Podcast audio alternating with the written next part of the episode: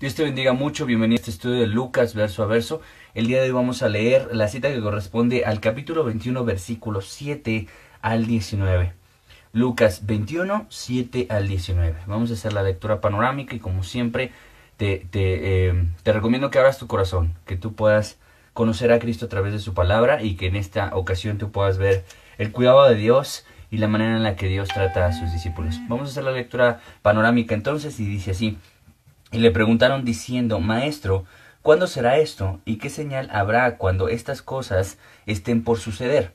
Él entonces dijo, Mirad que no seáis engañados, porque vendrán muchos en mi nombre diciendo, Yo soy el Cristo, y el tiempo está cerca, mas no vayáis en pos de ellos. Y cuando oigáis de guerras y, sed y de sediciones, no os alarméis, porque es necesario que estas cosas con acontezcan primero, pero el fin no será inmediatamente.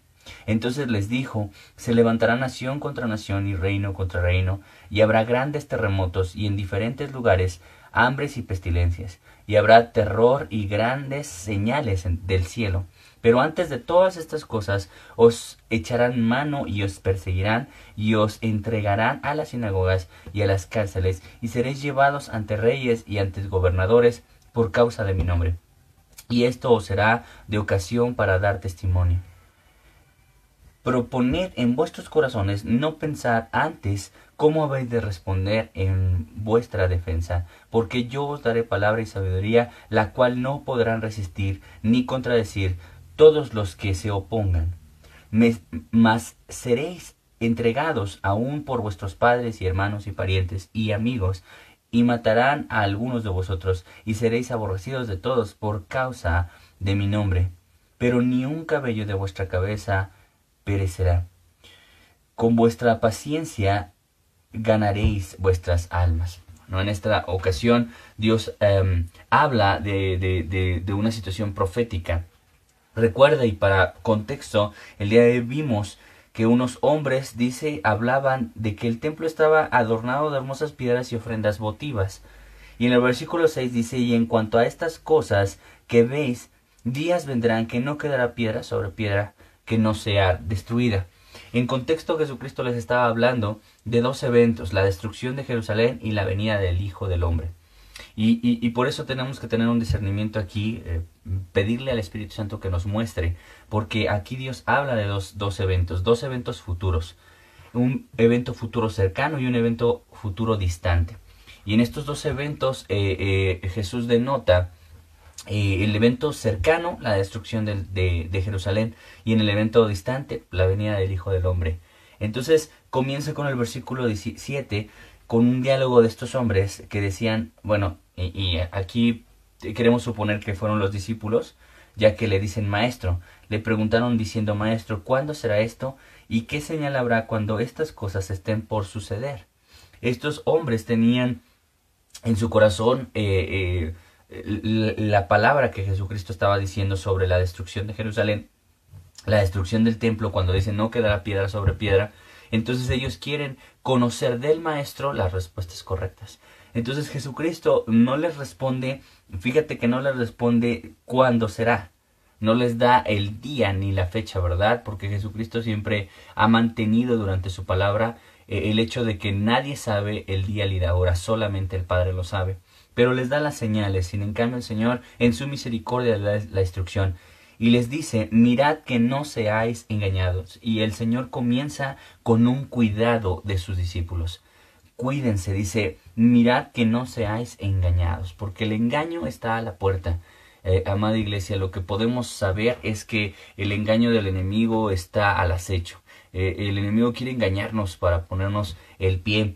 Y, y lo primero que dice, cuídate de los falsos los falsos cristos. Versículo 8 dice, no seáis engañados porque vendrán muchos en mi nombre. Dice, diciendo yo soy el Cristo y el tiempo está cerca, mas no vayáis en pos de ellos. Y comienza el Señor con ese cuidado. Se levantarán falsos maestros, se levantarán falsos Cristos, diciendo yo soy el Cristo. Y, dice no vayas en pos de ellos. Comienza teniendo ese cuidado especial, eh, protegiéndolos, advirtiéndolos de que llegarían esta clase de hombres perversos con, con, con esa intención de, de, desviarlos.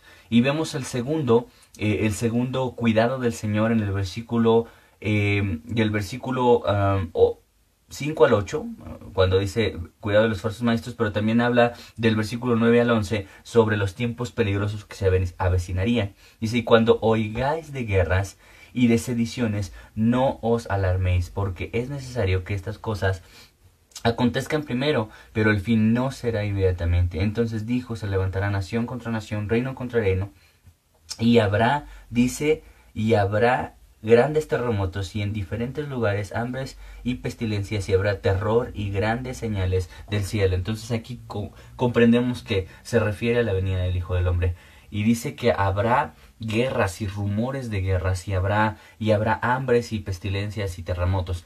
Y cuando pasa esto dice no vendrá inmediatamente la venida del, Hijo del Hombre. Y, nosotros entendemos entonces que cuando nosotros veamos esto, e-, es que se está acercando el Señor, pero todavía no es el fin. Y lo que ahora nosotros podemos ver es guerras y rumores de guerras, y vemos pestilencia, y vemos terremotos, y vemos toda esta clase de señales que, que nuestro Señor Jesucristo nos, nos, nos previno. Vuelves a ver el cuidado del Señor al decirnos, vean estos tiempos, pero dice, no os alarméis. Entonces algo que tenemos que hacer, dice, no sigas falsos profetas y no te alarmes. Nosotros no tenemos que alarmarnos por nada que, nos, que, no, que nuestro Dios nos haya dicho, no te alarmes. ¿Por qué Dios no quiere que te alarmes? Dios no quiere que, que, nosotros vivamos en angustia, mordiéndonos las uñas pensando, de seguro ya viene Cristo. En realidad lo que quiere es que te prepares, que, que tú estés eh, eh, presto para esperar a nuestro Salvador. Eso es, eso es lo en donde tenemos que gastar toda nuestra energía y nuestra preocupación, en que de verdad nosotros estemos esperando al Señor de la manera correcta, en santidad, eh, de una manera mm, constante, apasionada. Entonces no dice Dios que te pongas histérico o alarmado porque hay guerras, entonces viene Cristo. Dice, no os alarméis. A pesar de que las cosas que dicta el Señor son cosas verdaderamente escandalosas, ¿no? Pero el Señor nos lleva a, no alarmarnos por aquello que no, merece nuestra atención. Ahora viene un tercer cuidado, dice que también va a haber una persecución. Y en el versículo 12 al 15 nos habla de esto. Pero antes, antes de todas estas cosas, os echarán mano y os perseguirán y os entregarán a las sinagogas y a las cárceles y seréis llevados antes de ante reyes y ante gobernadores por causa de mi nombre y esto os será ocasión para dar testimonio. Proponed en vuestros corazones no pensar antes cómo habéis de responder en vuestra defensa, porque yo os daré palabra de sabiduría, la cual no, no podrán resistir ni contradecir todos los que os oponéis, los, los que se oponen. Y en esta ocasión dice una tercera advertencia, va a venir persecución, pero dice antes de todas estas cosas. O sea, antes de los tiempos peligrosos, de las guerras, de las hambres y de los terremotos, antes de eso vendrá persecución. Recuerda que la iglesia primitiva, y eso fue un, eso Dios estaba hablando de un futuro cercano, la iglesia primitiva fue perseguida y fue entregada a las sinagogas, y, eso es aún todavía hay, persecución de, de, nuestros hermanos cristianos alrededor del mundo. Aún en México hay persecución. Pero aquí Dios, Dios habla de un futuro cercano porque te dice eh, que serán entregados en sinagogas y serán entregados, dice, eh, eh, ante reyes y gobernadores. Y, el Señor advierte que su pueblo pasaría por esta clase de trato. Él siempre nos advirtió. Dice, a mí, que a mí me lo hicieron que soy el, el tronco, la, la, la vid. ¿Qué no harán con las ramas? ¿Qué no harán con los pámpanos? El Señor siempre advirtió que la vida cristiana iba a ser motivo de persecución. Pero aquí dice, el cuidado de Dios se ve cuando dice, no tengas miedo y propone en tu corazón, dice, no pensar qué vas a decir, cómo vas a responder. Porque yo voy a tener el cuidado, dice el Señor, de poner las palabras para que tú puedas responder con sabiduría. Entonces el Señor nos dice, en todo esto yo voy a estar contigo. Y luego muestra que nosotros eh, eh, muestra que nosotros debemos de, esperar ese cuidado, esa sabiduría que viene de parte de Dios para las respuestas. Pero viene una cuarta, una, cuarta advertencia del versículo 16 al versículo 19 y dice, mas seréis entregados por vuestros padres, hermanos, parientes, amigos, matarán a algunos de vosotros y seréis aborrecidos de todos por causa de mi nombre. Pero ni un cabello de vuestra cabeza perecerá.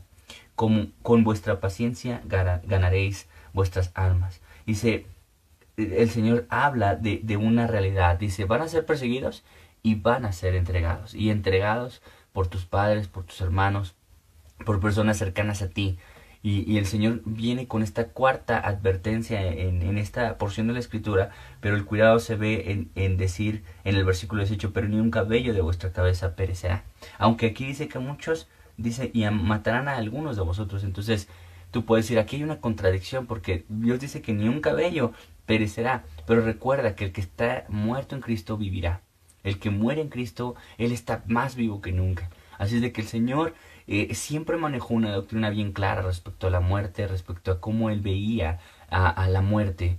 Eh, para Él no, la muerte no es el fin, sino es el inicio de, de, de, la eternidad con Él. Entonces, tú y yo podemos ver a Cristo en esta manera, en, esta, en este día, con tres advertencias y tres cuidados. Dice, te advierte de los falsos profetas, dice, no los sigas, no los sigas.